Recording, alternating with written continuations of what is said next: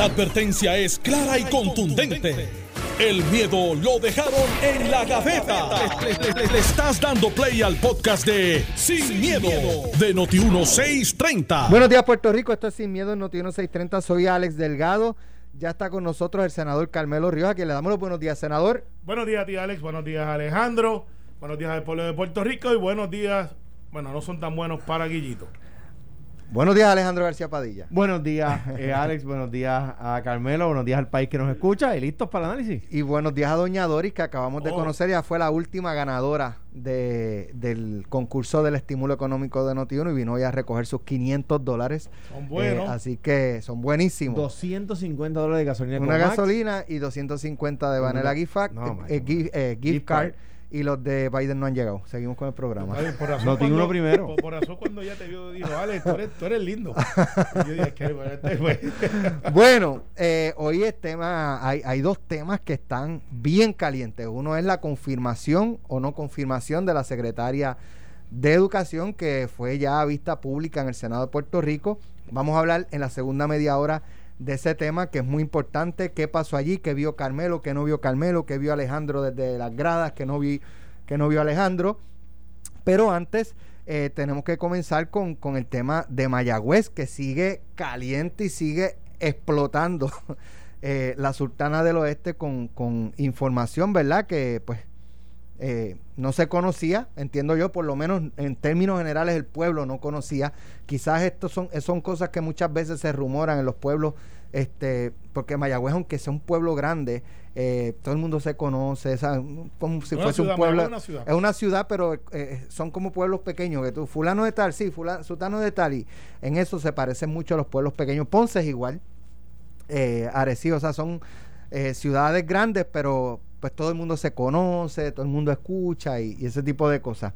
Eh, hoy en el portal cibernético Noticel sale una información que es eh, muy, eh, eh, ¿verdad? Este, va a ser controversial. De hecho, el alcalde tiene hoy una conferencia de prensa y ciertamente va a tener que responder esto, esta información que, es- que sale hoy y toda la información que ha trascendido en días pasados. Eh, estamos hablando de que dos semanas más tarde el alcalde pues decidió entonces por fin hablar. Es lo que habíamos hablado, o sea, esto va a seguir creciendo y creciendo y creciendo y el alcalde apostaba a que esto se desinflaba. Era cuestión de días que la prensa se iba a cansar de hablar de Mayagüez, que la ciudadanía se iba a cansar de estar pendiente de lo que pasa en Mayagüez, que los mismos mayagüezanos eh, iban a llegar a un momento donde se iban a cansar del tema y ahí pues él eh, iba a poder continuar. Sin embargo, no es lo que pasó.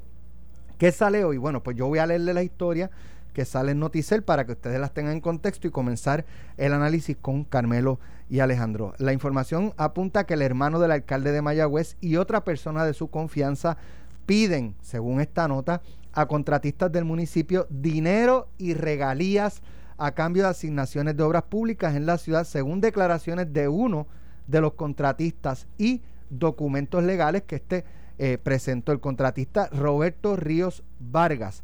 Habló con Noticel en el contexto de las irregularidades que se han destapado desde hace unas semanas con el arresto de varias figuras allá en el área oeste y que tienen que ver con, con las eh, transacciones entre el municipio y una corporación municipal.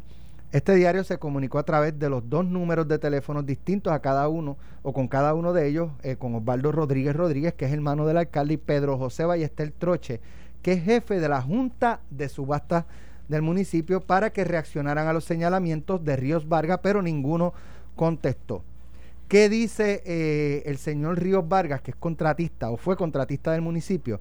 Dice que Osvaldo Rodríguez Rodríguez y Ballester Troche son las dos personas de mayor autoridad en cuanto a obras públicas en el ayuntamiento, desde reconstrucción por daños causados por los huracanes hasta trabajos rutinarios de mantenimiento de instalaciones y obras.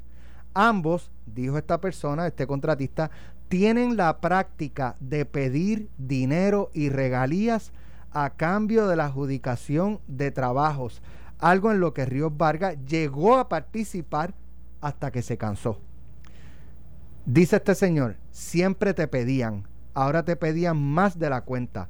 Me fui quitando poco a poco y como ellos vieron que no estaba respondiéndole a pagarles, ellos mismos me sacaron por completo, dijo Ríos Vargas, quien tiene pendiente una demanda de cobro contra el municipio desde el 2019 por 58.800 dólares por limpieza de unas quebradas.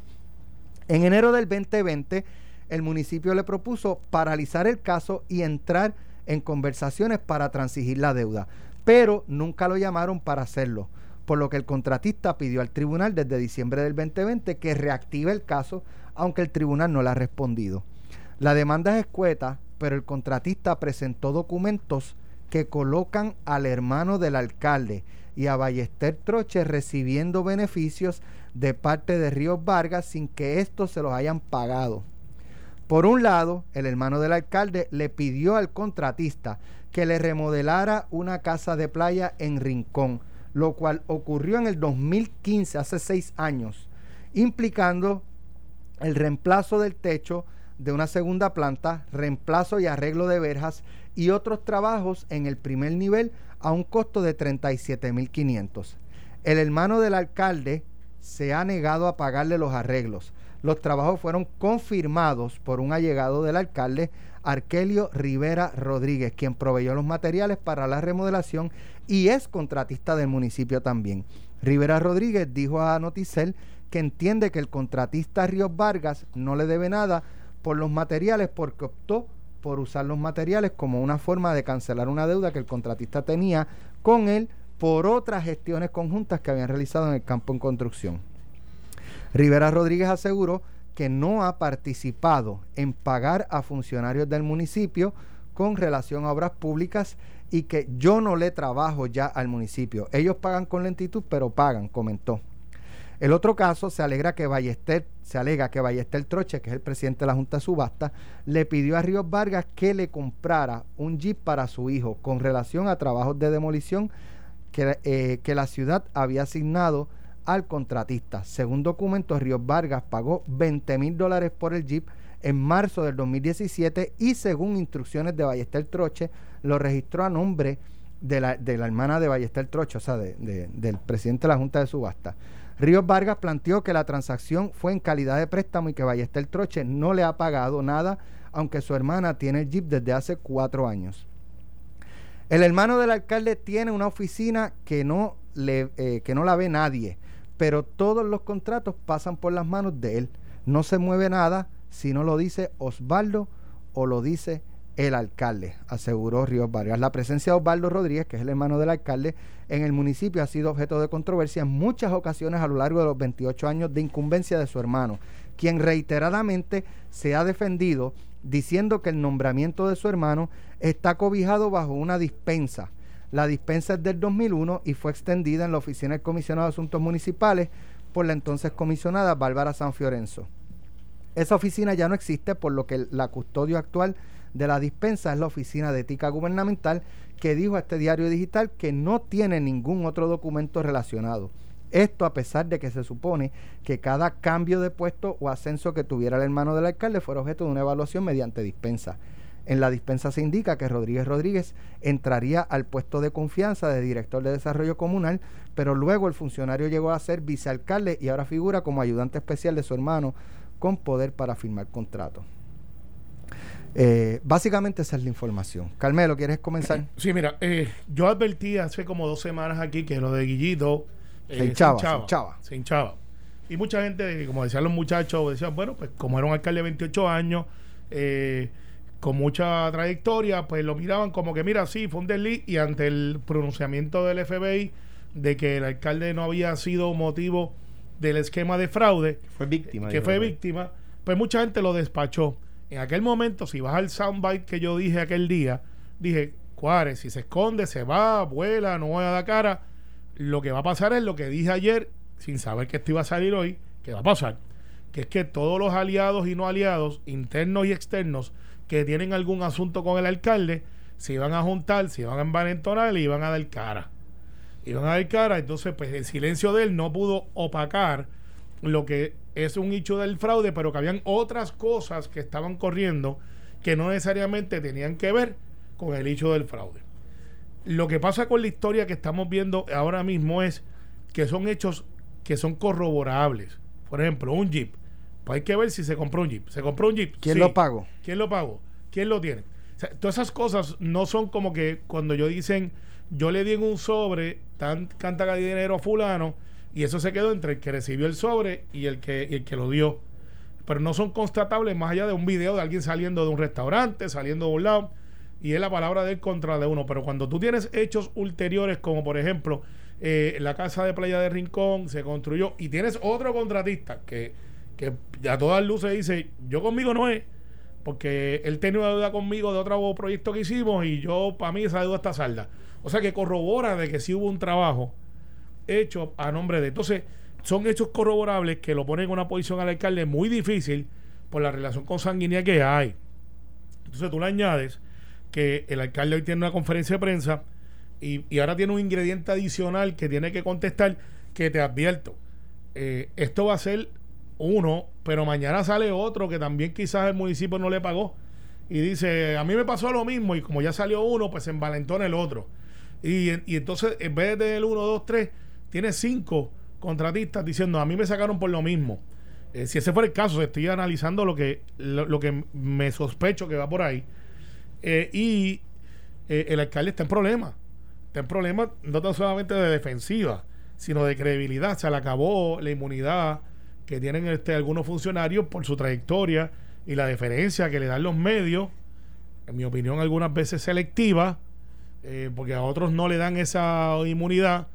Y Bueno, le- pero y- si, y el si algo ha demostrado esto, que Guillito no gozaba de ninguna inmunidad. Sí, al principio sí. No, porque no, Sí. no sé, si no trascendía la información, ¿sabes? Alex. Quienes han sacado esto es la prensa, Carmelo. Lo no sé. ha sido el PNP, no, No, no, ha sido no, la espérate, presidenta del. PNP allá, no ha sido los legisladores. No, no, no, espérate, no. Déjame. Y quienes le han dado seguimiento No, es la prensa. difier- difiero, difiero y me voy a récord. Cuando Anda, salió. sí, y todo. di- todo difiero y me voy a récord. Cuando salió la acusación del FBI, casi todas las emisoras, Noti1 no fue el caso, porque Noti1 sí, Iván eh, que está, y Ramón que estaban ante nosotros, Normando creo que hizo algunas entrevistas, nosotros aquí lo By, analizamos. by the way, quienes sacaron la información de que estaban siendo investigados por el FBI fue la prensa. Sí, no sí. fue. Pero espérate, Alex, lo que pasa es A que. Guillito, No, espérate, espérate. tú no dices hubo- que- que tenía- que tenía hubo- inmunidad y que no lo hubo tocaban. no, tú comparas hechos de diferentes políticos históricos versus la de Guillito. No hubo tantas primeras planas hasta que explotó que él se fue.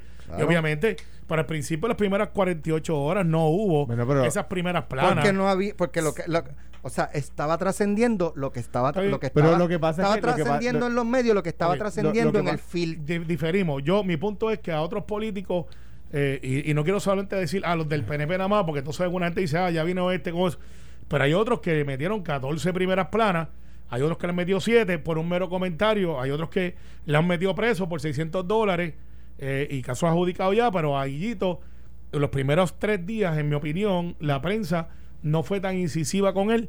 De hecho, cuando, cuando dijo que no iba a atender la prensa, el gremio de periodistas no salió a decir, a censurar como han censurado otros políticos cuando le dicen no contestó a la prensa. No salió la, la ASPRO, creo que se Bueno, llama. bueno, pero, pero digo, dici- diciendo, mira, no, tiene que contestar. No hubo una, una acción de repudio, Alex. Esa es la verdad.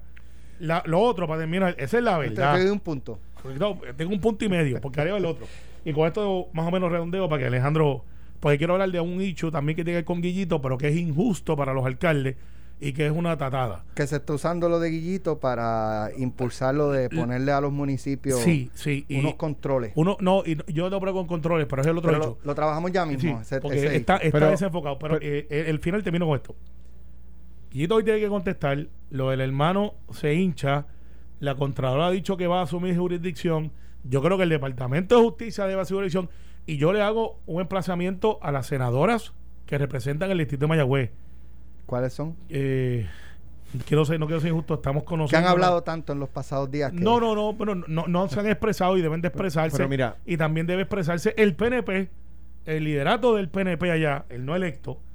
Esto es una autocrítica. Eh, tampoco pueden pretender que desde el central todo se haga, la fiscalía se haga. Tiene, si quieren ser líderes y aspirar a ser una opción en Mayagüez, tienen que echar un pie al bote. Tienen que echar un pie al bote. Tienen que echar un pie al bote. Mira, el, el- yo creo que una de las razones por las cuales al principio el tema se discutió con menos eh, fortaleza, a pesar de que estoy de acuerdo con Alex en que la prensa fue quien, quien, quien le ha dado todos los matices que esto tiene. Eh, y la investigación que lee Alex hoy es una investigación periodística, no es de la, de la, de la oposición política. Eh, es porque el FBI dijo que en este caso, tanto el alcalde, como, o sea, en el caso de la corporación municipal, tanto el alcalde como la corporación municipal fueron las víctimas, o sea, el municipio y el alcalde fueron las víctimas, que no son objeto de la investigación, que fueron las personas engañadas, ¿verdad? Y aquí hay que tener cuidado, porque no podemos pegarle fuego para después darnos cuenta de, espérate un momentito, todavía no sabemos si quien llevó la información al FBI fue el propio municipio. Porque la corporación esa que, que mm, no la corporación municipal, la corporación externa que timó al municipio, está siendo demandada por el municipio. Ah, que es verdad que el municipio, un poco olímpico, el reto del municipio de decir es que las la, la, las propiedades que yo ignoré para garantizar ese dinero, yo no las podía ignorar.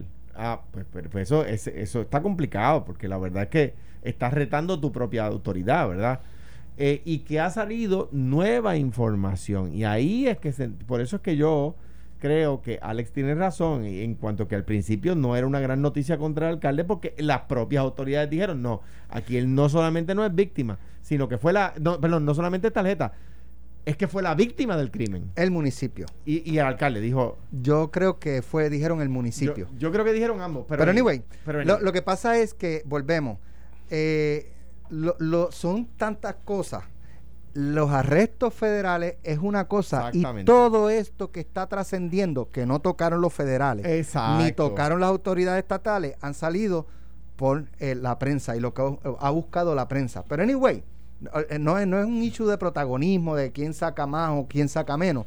Eh, esto, como, como habíamos mencionado, son cuestionamientos muy válidos. Eh, que el alcalde ha permitido que esto siga creciendo a, donde ha llegado. Y yo estoy seguro que hoy. Por su silencio.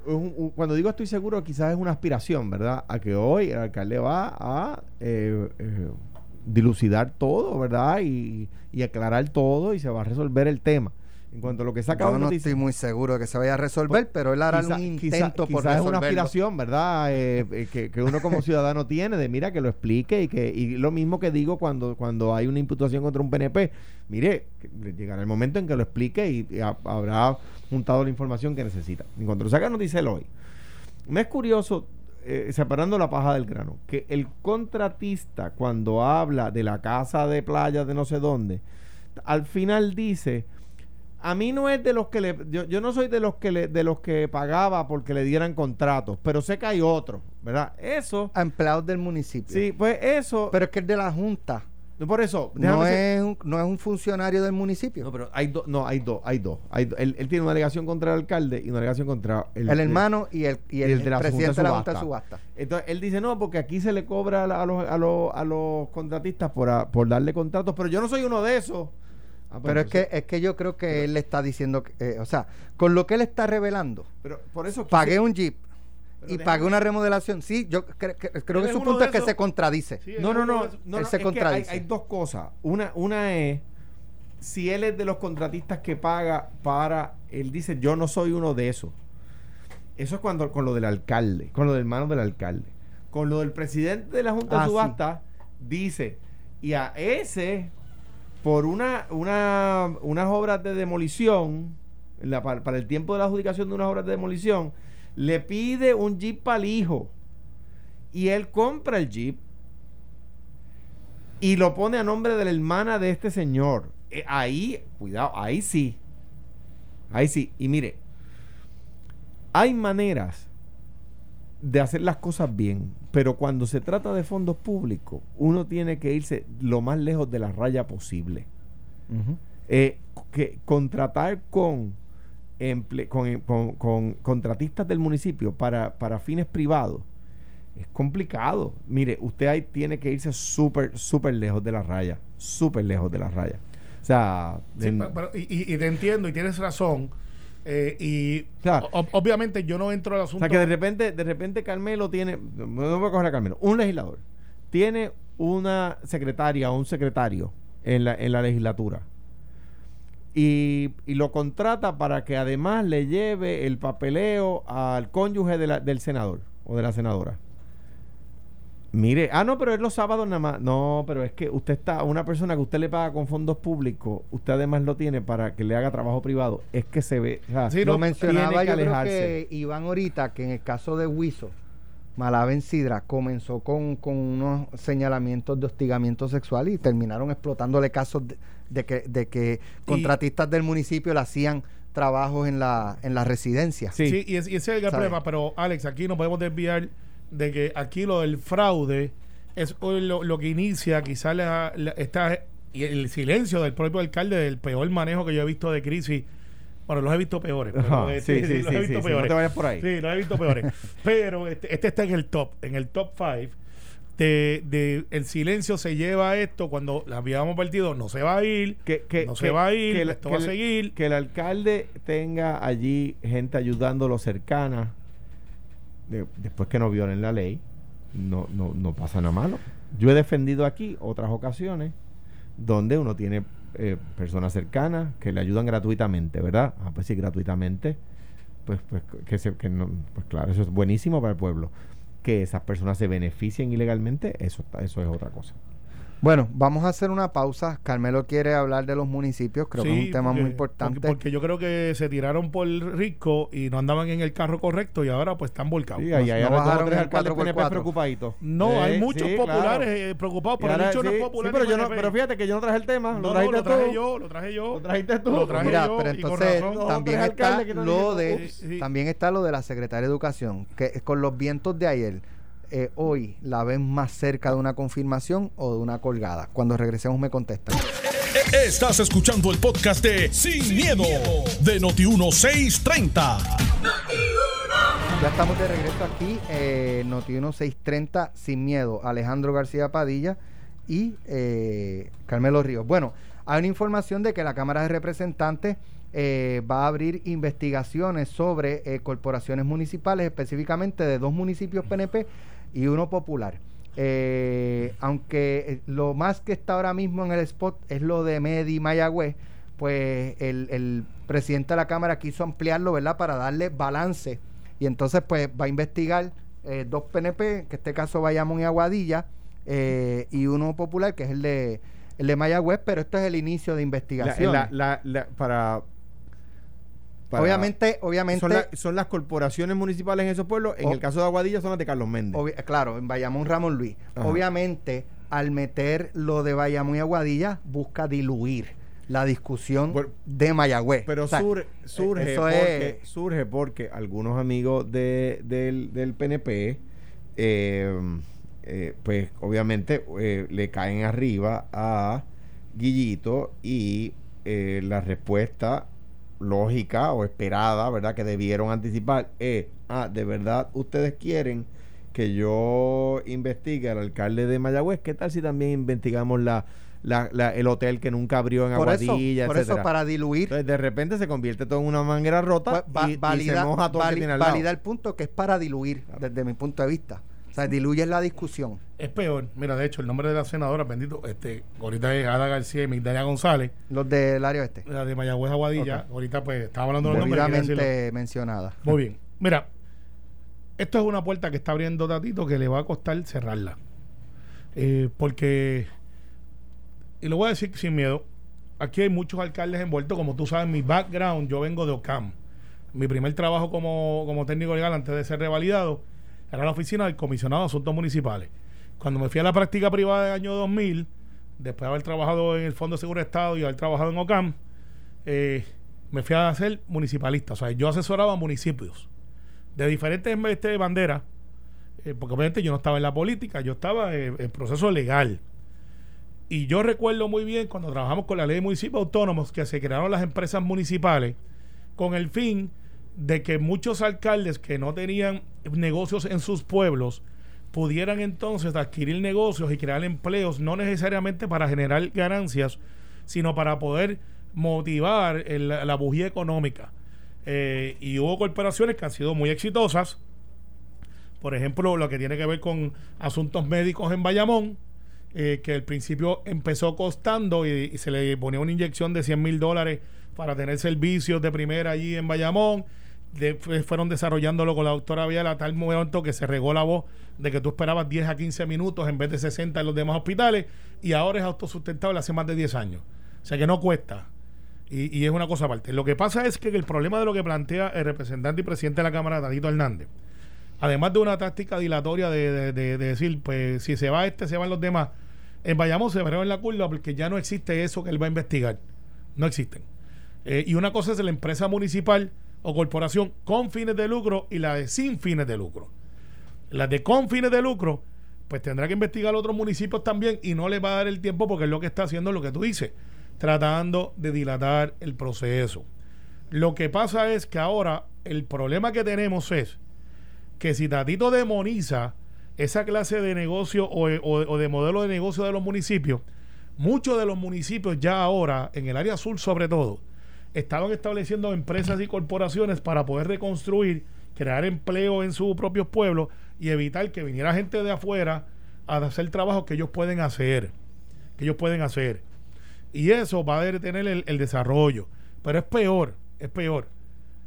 Lo que debe de concentrarse el representante Hernández, primero como líder del Partido Popular, decirle, eh, alcalde, usted tiene que explicar y yo como miembro de la Junta eh, le estoy emplazando que usted tiene que poner una posición de poderlo defender.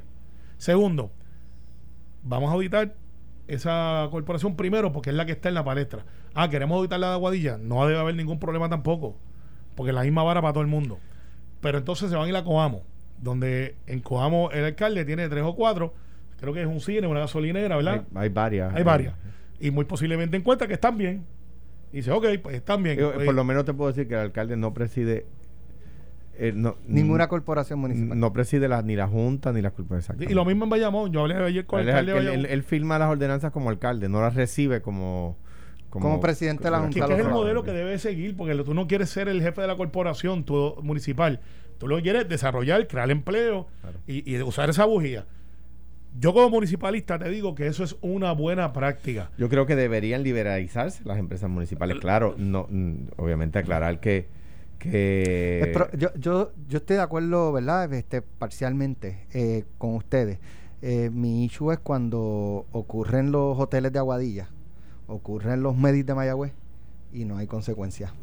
Bueno, Nadie paga. Pues, pues sabes que tienes razón. Es- ese es el issue. y, y en lo de- y ahí y- se queda, y ahí están los, digo, no solamente corporaciones municipales, están los coliseos pero- de Naranjito, pero mira, lo que- lo que están pasa los que terminales de carros públicos en toda lo alta, que pasa es que y no cuando pasa nada, no hay cuando- cuando consecuencias, viene- se vota el dinero y no hay consecuencias. cuando viene cuando viene un alcalde y a mí me pasó viene un alcalde y te dice en crisis económica o sea todo el mundo lee el periódico yo no estoy solamente quiero decirte lo que dijo Carmelo yo, no tengo ningún problema se investiguen todas yo creo que las corporaciones municipales han- eh, llevan a cabo un fin, un fin extraordinario y son mucho más eficientes que las corporaciones públicas gubernamentales eso es número uno. Número dos, no estoy de acuerdo con decir hay que investigar primero esta porque es la que está en la palestra, porque entonces la agenda del gobierno la dirige el periódico y eso no puede ser así. O, la, o la prensa en general, y eso no puede ser así. Número dos. Eso pasa. No, sí, pero no debería ser así. Número dos. Eh, eh, eh, eh, o sea, el, el, el, aquí el problema es, eh, es más amplio. A mí me pasó. En crisis, un alcalde, el de Mayagüez, me pide, y se enoja conmigo porque le dije que no, me pide, chavos, para un centro de convenciones. Para construir un centro de convenciones. Centro de en convenciones en Mayagüez. Mayagüez. Está- en mi libro está explicado, eh, Vida, Patria y Verdad, lo pueden buscar en las librerías. Eh, y se enojó conmigo desde entonces y me puso la cruz y no me... Pues, pues mire, yo, yo, como yo no pago, yo no pago... Pero ¿por qué no, no acceder a, a la petición? No era meritorio, no estaban número los uno, número uno, no había hoteles. Pa- en, en- en Mayagüez, en el área, no hay hoteles para aguantar una convención. O sea, el problema del centro de convenciones de San Juan, del centro de convenciones, Han tenido que construir los hoteles alrededor. Es que, es que no, no so- em, bajo mi gobierno se construyeron dos. O sea, bajo Aníbal se construyó el Sheraton, se terminó bajo Fortuño. En mi gobierno construimos dos y se inició el tercero, que es el que está allí en el, en el District Life, ¿verdad? ¿Por qué? Porque había que añadirle eh, cuartos de hotel para que el centro fuera viable. Ahora mismo, con los que tiene ahora, si se arregla las aceras hasta el Hilton y hasta el Condado Plaza, puedes tener un, un- centro de convenciones viable. Pero sin esos hoteles no era viable el centro de convenciones. Me acuerdo que en la reunión Bobby Ramírez, que era entonces alcalde de Cabo Rojo, grita, yo te regalo el mío. El, Por- de, el de Cabo Rojo que construyeron y que había construido Sam o, o- o O Persa. Persa. no me acuerdo quién, y estaba allí inservible. ¿Por qué? Porque no, o sea, no hay el flujo para convenciones, ¿verdad? Pues ese día el alcalde de Mayagüez se enojó conmigo. Pues es que, es que no, o sea, se- un centro de convenciones, mira, es un centro de convenciones que si es un centro comunal en esteroides, si es un centro con un salón grande para que la gente del pueblo haga sus bodas, para que hagan su- sus graduaciones en las escuelas, eso es rentable. ¿Por qué? Porque si no te piden el coliseo. Y el coliseo cuesta más operarlo. Hay que prender un aire inmenso, eh, ¿verdad? Es una operación distinta. Pues si tú haces un centro de convenciones módico, que al fin y al cabo es un, lugar de actividades grande, decente, como un ballroom, pues eso es rentable y le deja dinero al municipio. Y el municipio lo puede pagar, ¿verdad? Y le genera ingresos al municipio para mantenerlo y aumentar los ingresos municipales. Pero un centro de convenciones, el de San Juan, que tiene el aeropuerto a 15 minutos, que tiene la mayor parte de concentra la mayor concentración de, de el hoteles por- aeropuerto internacional principal. principal de Puerto Rico y el de Isla Grande al, cruzar la calle. ¿Verdad? El, el antiguo internacional. Eh, San Juan tiene la mayor concentración por milla cuadrada de, de San Juan y Carolina de, de cuartos de hotel. Y aún así no es rentable. Aún así deja pérdida. Entonces, pues, pues, pues, mire, eh, ahí es que tú dices, hermano, eso no, esa, el hotel de, el hotel de Aguadilla. Pero es que costó el doble de lo que se presupuestó. Y todavía no hay para los muebles. Entonces, ¿quién, quién? O sea, el, el hotel, el, si en Aguadilla hay un Marriott que allí operaba Don Chu, no sé dónde. Ajá, un courtyard. un Courtyard by Marriott, extraordinario, pues está servido el mercado. Tú tienes que hacer un estudio de viabilidad de mercado Claro. por- para entonces ver si esa necesidad existe. ¿Qué es lo que hace Cuamo? Cuamo hizo un estudio de, de- de viabilidad donde, donde la, la- la- la ciudadanía está subatendida y está promoviendo corporaciones municipales para, para que los cuameños no tengan que salir fuera de Cuamo a tener ese servicio. Pero en, defe- en defensa de, de- Carlos Méndez, que ya no es alcalde, eh, tengo que decirte que yo sí recuerdo, eh, y, y me no creo que me falle la memoria en esta, de que él sí él hizo un estudio de viabilidad y el parte del proceso era que tenías un parque, porque la razón era activar el parque a través de la cascada, que el turismo que estaba yendo del área metro no tenían dónde quedarse, había un Mario y que lo que había eran hoteles pequeños, boutique, que era otro mercado diferente. Ahora bien, sí estoy de acuerdo de que no puede ser a lo loco, que no puede ser tampoco que todo el mundo quiera tener obras faraónicas y debe haber alguna planificación. Sin embargo, sin embargo, el problema que tenemos aquí es que ahora se están tratando de demonizar, están buscando a todo el mundo y, y el cuatrienio se nos va a ir las investigaciones. Porque no tienen, a los 90 días no tienen un proyecto de ley, Pero, no Carmelo, tienen que se- uno, que- pero que se- tienen un solo confirmado. Pero ¿qué se siente? Eh, no, no.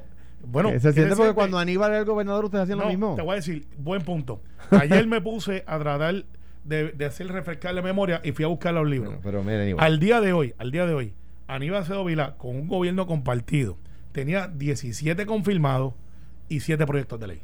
Bueno, mira. Ese- esos son los números. Ok, Secretaria de Educación, ayer hubo vistas públicas, ¿cómo la vieron? ¿Qué ustedes piensan al día de hoy? Quizás es muy temprano, pero ven ¿la ven más cerca de una confirmación o, o- Según no lo la que yo pude leer en los medios y en las redes, creo que eh, a preguntas de la senadora eh, por el Distrito de Ponce, Marieli González, un pequeño problema porque Marieli González le preguntó sobre dos personas que resulta ser allegadas a ella, que crearon una corporación siete días después de que el gobernador la designara y que ya tienen contratos con el, con el, con el Departamento de Educación.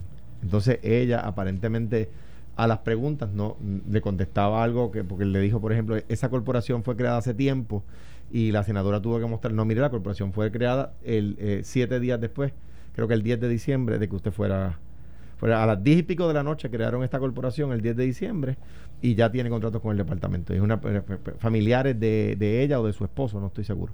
Eh, pero es eh, hubiese sido mejor si decía, si contestaba, no, mire, sí, esa es la, la, la pareja de, de la esposa de la sobrina, que sé yo no cuánto más.